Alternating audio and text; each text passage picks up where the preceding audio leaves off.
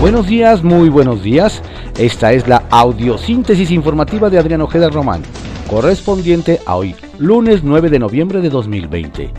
Vamos a las ocho columnas de algunos diarios de circulación nacional. Reforma. Detectan megared de firmas fantasma. Ligan a exdirectivo de Chivas. Relaciona Hacienda a 324 factureras con operaciones de empresas legales. El Universal. Particular de AMLO contrató empresa fantasma en 2018.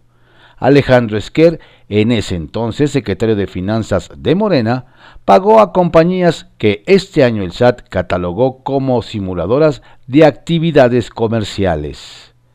La jornada. Secretaría de Relaciones Exteriores se quedarán con las ganas de una ruptura con Estados Unidos mantener la mejor relación con el país vecino estratégico, Ebrard. El presidente ha sido cuidadoso para que el buen trato perdure. Reporta que se han dado contactos con los equipos de Trump y Biden. Abordaremos el resultado de esa elección cuando concluya el conteo. Existen las condiciones para que el intercambio bilateral aumente. Contraportada de la jornada. Tercera marcha para exigir la renuncia del gobernador Alfaro.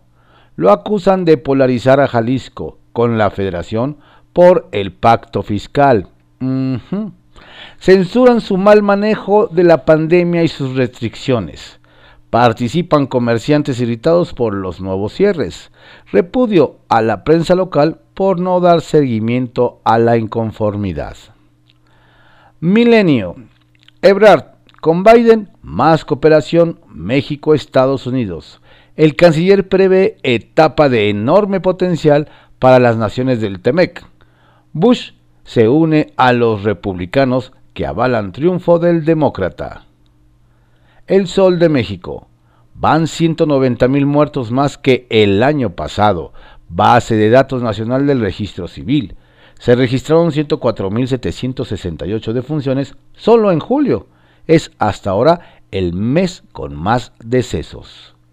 La razón. Decisión de AMLO de aplazar felicitación a Biden destapa polémica. Se congratula López Obrador por un unción de presidente de Bolivia. Oposición más crítica urge a dejar su misión hacia Trump. Las menos severas saludar triunfo a de demócrata para actualizar posturas en temas relevantes. El financiero. Ven expertos mejor panorama con Biden. Podría moverse a energías limpias y tener más certeza arancelaria. El economista. Cofepris bajo la lupa de salud por corrupción. Se investiga opacidad y coyotaje de verificadores privados. López Gatel regulador sanitario opera con esquema discrecionales y las autorizaciones no son transparentes. Hasta el 2017 tenían permiso para operar 202 empresas. Terceros certificadores se volvieron espacio de coyotaje. podrán operar, pero en el marco regulador y transparente. Subsecretario. Excelsior se cuidará relación estratégica con Estados Unidos, Marcelo Ebrard.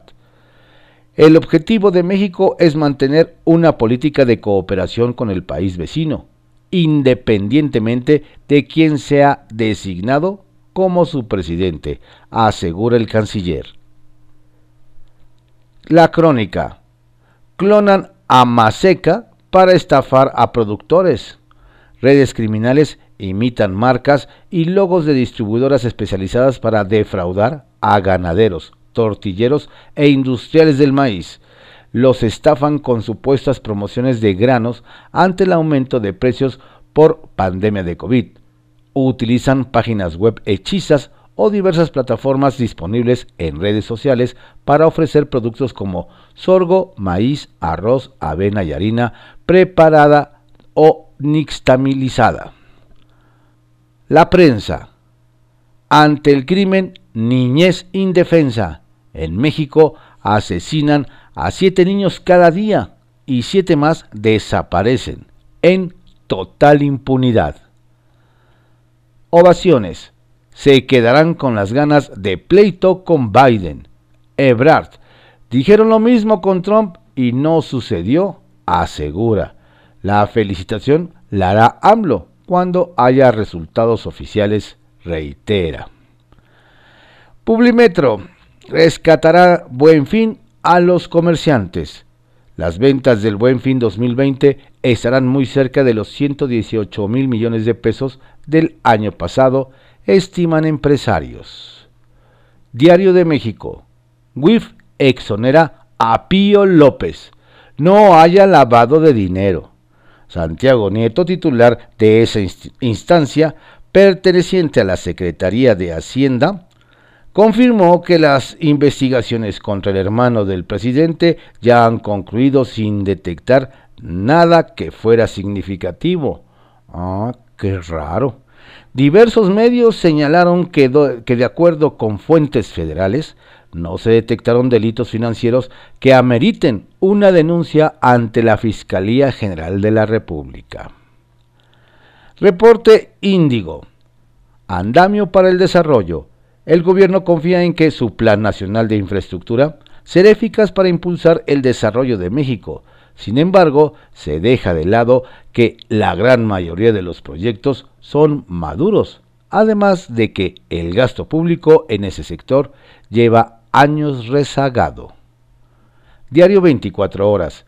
En emergencia, miles en Chiapas y Tabasco por inundaciones al menos 27 muertes y más de 177 mil afectados. Las lluvias que afectan el sureste del país dejaron 16 mil afectados en Chiapas, más de 141 mil en Tabasco y 20 mil en Veracruz. El presidente visitó zonas afectadas en Tabasco y aseguró que pese a la eliminación del Fonden, hay recursos para la emergencia. Mañana se dará a conocer el plan de acción para solucionar de fondo las inundaciones. Gobernadores de Alianza Federalista expresaron incertidumbre por la desaparición del Fonden. El Heraldo de México.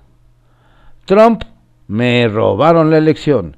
El presidente de Estados Unidos asegura que el resultado final está aún por definirse. Anuncia litigio en cinco estados. Diario contra réplica. COVID mata ya a 95 mil en México. Al menos 95 mil 27 personas han fallecido a causa del COVID-19, 219 reportadas en las últimas 24 horas por salud. Actualmente hay 50.468 casos activos estimados. Diario Imagen. Seré un presidente que no busque dividir, sino unificar a estadounidenses. Joe Biden habla como mandatario electo de Estados Unidos. El demócrata ganador se compromete a terminar con las divisiones que definieron los cuatro años del gobierno de Trump. Diario puntual. Cada vez más complejo combatir pandemia. Confluyen los virus SARS-CoV-2 e influenza junto con otras comorbilidades.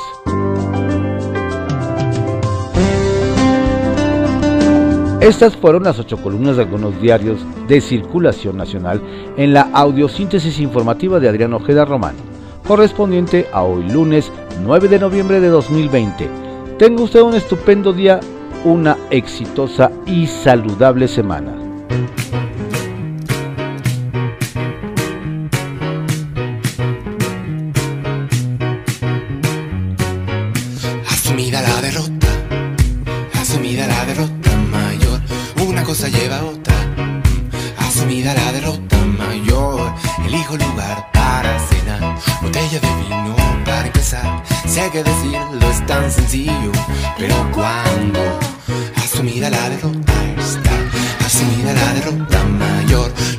Metaforizarla, asumida la derrota mayor. No paro de hablar buscando aparentar que muero de nervios y estoy pensando que voy a acercarme en cualquier momento. Que lo que está pasando es el amor. Dime que lo sientes igual que yo. Yo sé que en esto loco es el amor. Sigue la corriente y juguemos hoy a descubrir la primavera en el interior de habitación. Te.